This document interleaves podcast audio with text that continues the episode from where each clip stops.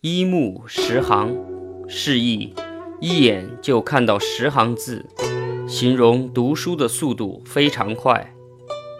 南北朝时期，梁国的简文帝萧纲是梁武帝萧衍的第三个儿子。萧纲天资聪颖，刚刚六岁就会写文章，大家都感到惊奇，连他的父亲梁武帝也不相信。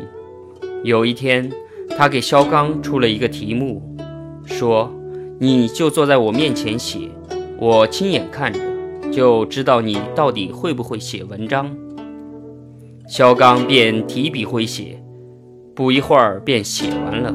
梁武帝边读边赞叹说：“好啊，语句流畅，词采甚美。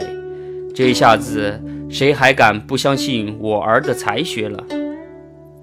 萧纲长大以后。非常喜欢读书，而且看得极快。《梁书·简文帝纪》中说道：“萧纲读书十行俱下。”成语“一目十行”就是由“十行俱下”一句演变而来的。